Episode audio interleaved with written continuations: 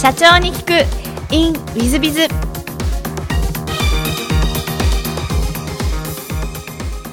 本日の社長に聞く。In ウィズビズは、えー、黒川様です、えー一般社団法人経営者ファースト代表理事黒川次郎様でいらっしゃいます。まずは経歴をご紹介させていただきます。えー1979年、イラクのバグダッド生まれ、日本育ちということでいらっしゃいまして、学生時代はプロサッカー選手を目指し、イギリスにも留学するほどいらっしゃいました。その後、起業し、えー都内で飲食店を複数店舗経営、その後、2010年、カンボジアの現地法人を立ち上げ、家族と共に移住をされていらっしゃいます。えー農業、人材、進出コンサルティングのさまざまな事業を展開。2014年には第40回経済界大賞グローバルチャレンジ賞を受賞されていらっしゃいます。そして2019年1月に8年ぶりに日本に帰国し、2019年4月、一般社団法人経営者ファーストを設立していらっしゃいます、グローバルに活躍している黒川社長様でいらっしゃいます。本日はよろしくお願いいたします。お願いします。えーまずは、えーご最初のご質問ですが、ご出身はバグダッドということで、はいえーイラクには何年ぐらいいらっしゃったんですか？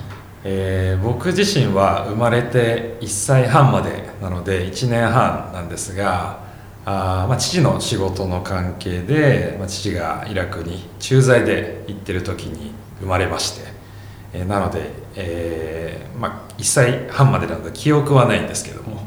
あなの1歳半にでですねあのイラン・イラク戦争が起きてたまたまそれを逃れて日本に帰国したというのが、まあ、自分の人生のスタートになります。なるほど、はい。過ごされた地域はどちらの方でいらっしゃったんですか？日本の方で。日本はですね、まあ、埼玉県、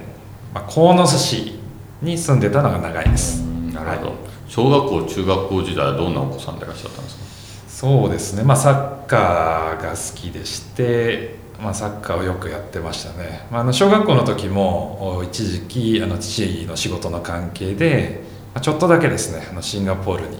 あの住んだこともありますなるほど。えっ、と高校は埼玉の方ですか、はい。高校も川越東高校。なるほど、はい。その頃もサッカーでいらっしゃいますそうですね、えーまあ、ずっとサッカーやってましたね、はい。なるほど。プロサッカー選手を目指していらっしゃったということなんですが、はい。えっとそれは目指し始めたのはもう小学校ぐらいから目指し始めたんですか？まあ、なんとなくは思ってましたけど多分ですね、まあ、そこで本気でプロになるんだったらもっと違う道を選んでたんだろうなとも思います正直、まあ、そんなにそのサッカーがすごく強い学校を選んでたわけでもなく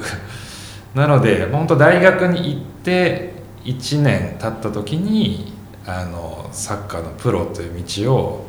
もうラストチャンスだなということで目指そうと。お多分本気で思ったのは結局そこなんだと思いますね、なるほど。じゃあ大学ぐらいまでもうサッカーサッカーサッカーって感じでそうですねまあ高校までですね。そうです、は大学はどちらで行かれたんですか？大学は東京理科大学っていうとこ行ってまあそもそもそれもサッカーを目指すんだったら選ぶ大学じゃないと思いますし、はい。あの、はい。東京理科大学の頭脳明晰でいらっしゃるんですがサッカーしながらでも勉強はできたものなんですか？そうですね。まあでもサッカーもまあ、その飯田橋の校舎の屋上とかでやってたり、まあ、週末はあの野田の方まで行ってやったりもしてましたけど、うん、まあサッカーもしつつ、まあ、1年間ですね、まあ、大学で、まあ、大学がどんなところなのかなっていうこともおまあ、うん、こう探りながらですねもともと僕自身その大学にこう行く意味なんかをですあまりこうきちっと持ててなくてで、まあ、1年間行ってみていろいろ感じてで、まあ、サッカーの道を目指そうと。こう1年限定で。でその大学を休学してイギリスに行ったあのがそうですね。そのサッカーのプロを目指した1年間でしたね。なるほど、はい。イギリスは1年ぐらいだけいたん約ですか？1年間。はいそうですね、えーでなんかプロを辞めようとお諦めようと思った瞬間っていうのは何かあんですまあ、実際に向こうであのセミプロでやってたんですけどもあの、まあ、プロになれなかったですね、まあ、プロの契約をその1年の中で取れなかった。というところでまあすっぱりとですねその夢はうん当時はもう切り替えようと諦めようというふうに思いましたね。はい。なるほど。で日本でもお戻りになられたんですそうですね。はい。なるほど。で東京理科大の副学ですか？はい。戻りましてただ、まあ、そこでですねあの当時、まあ、一応こうプロを目指したわけですがじゃあサッカーのプロが難しかったっていう中でじゃあ今後その社会に出てですねまあビジネス、まあ、どんなことをやっていけばいいのかっていう時になんとなくそのプロフェッショナルの一つとしてその経営者だったりいうところを、まあ、当時まだ二十歳ぐらいですからもう本当ぼんやりとですけど、まあ、考え出して、まあ、それで、まあ、大学にも戻ったんですが、まあ、大学で学ぶよりも実際もうその経営者の方の近くで働くのがですねまあ一番経営の勉強になるんじゃないかっていうことで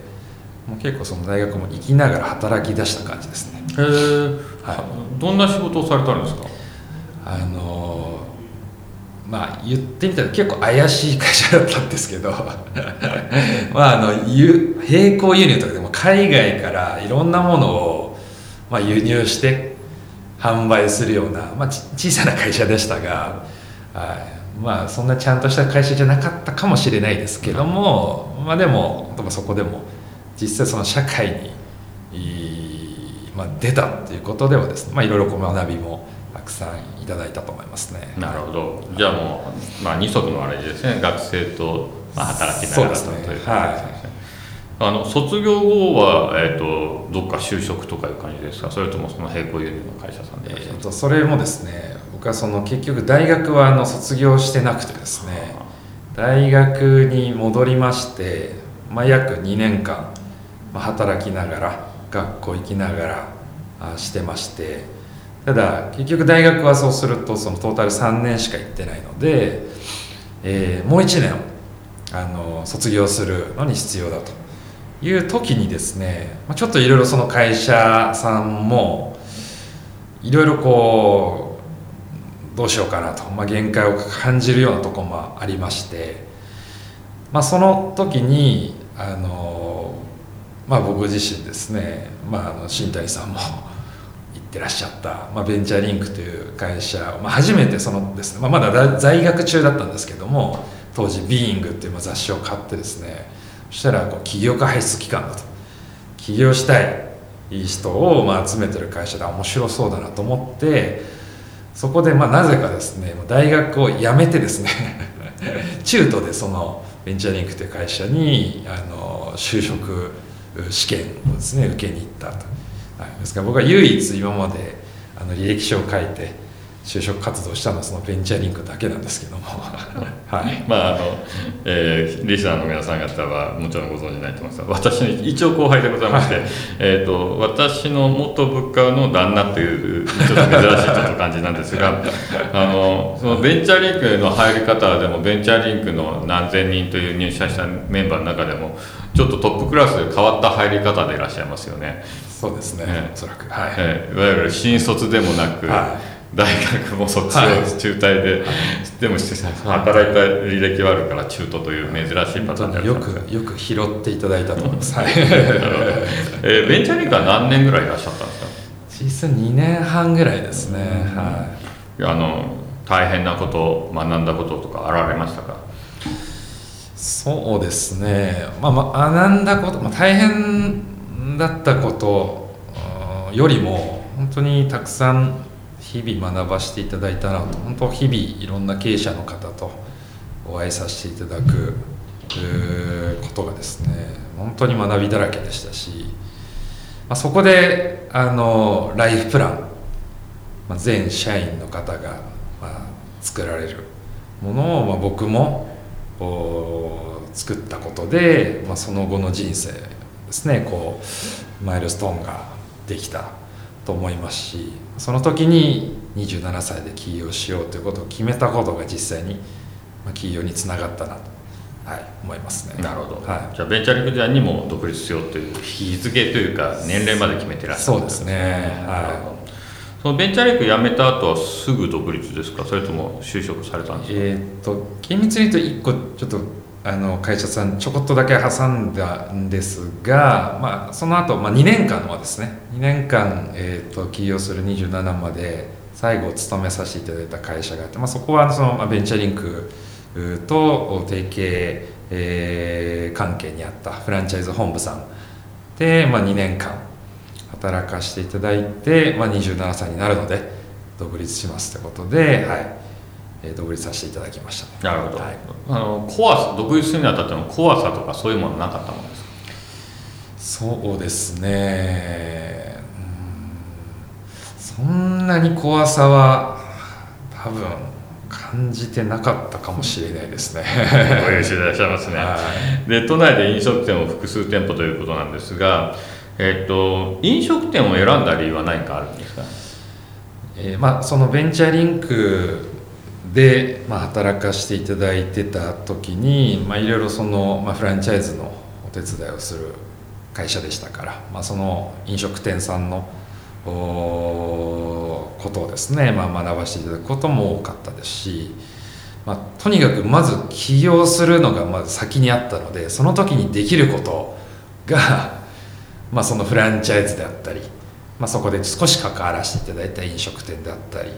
というところでまたあの、まあ、ご縁をいただいてですね、まあ、ちょっとそのフランチャイズのお手伝いをさせていただけるフランチャイズ本部さんがあり、まあ、その既存店舗を買い取らせていただけることになったっていうのがスタートですね、はい。まあ、そういうご縁があったからっていう、はい。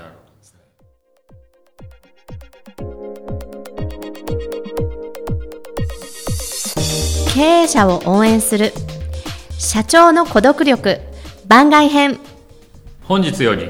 3分コンサルティング変わりまして新コーナー「社長の孤独力番外編」をスタートいたします、えー実は私、えー新谷は2019年6月に日本経済新聞出版社から「社長の孤独力」という本を出版いたしました。本の内容について後ほど解説させていただきますが全ての経営者の皆様そしてこれから経営者を目指す皆様に読んでいただきたい本を書こうと思い社長の孤独力を出筆いたしましたそこでこのコーナーでは本の中から毎回1テーマだけを取り上げて本をまだお読みになってない方にも伝わるように解説するとともに書ききれなかった大事なポイントや事例なども紹介することで深く内容をご理解いただこうと考えておりますぜひお楽しみになさってください。えー初回となる今回は私が出費した社長の孤独力がどんな本なのかをご紹介させていただきたいというふうに思っております。えーこの社長の孤独力という本は18万人の社長さんからアンケートを1000個おー集めましてその中からあジャンル分類をし、えー書かせていただいたものです。つまり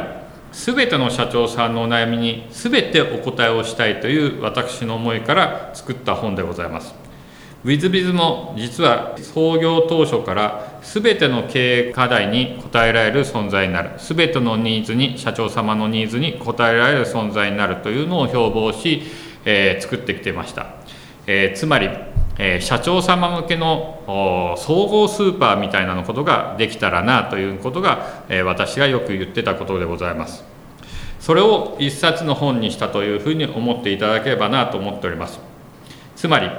これから起業する方これから社長を目指す方からするとこの本を読めば、えー社長業っていうのは何なのかこんな課題にぶち当たるのかこれからこんな課題にぶち当たった場合はどうすればいいのかということを事前に考えることができるというものになっております。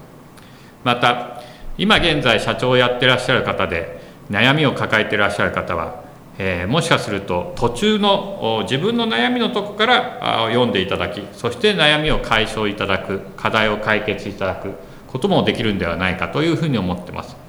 えーまたは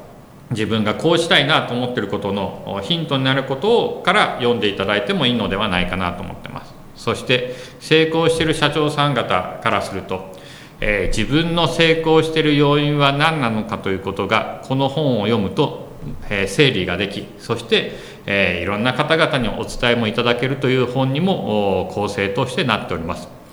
えーぜひ成功している社長もこれから成功する社長もそしてこれから起業する方々にも、ぜひ全てを読みいただきそしてえー、プロ経営者として、えー、成功していく社長さんもっともっと成功する社長さんそしてもっと成長する社長さんになっていただけると思いましてこの本を書かせていただいてます、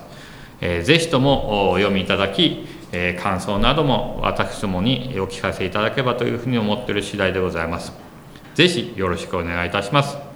えー、本日は社長の孤独録の解説でございました。社長の孤独録番外編これからスタートいたしますのでぜひ毎週お聞きください、えー、本日はどうもありがとうございました。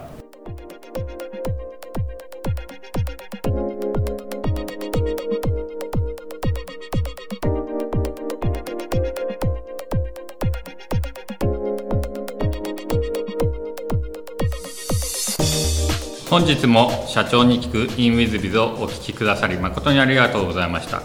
えー、この番組は2017年1月から毎週配信を続けております。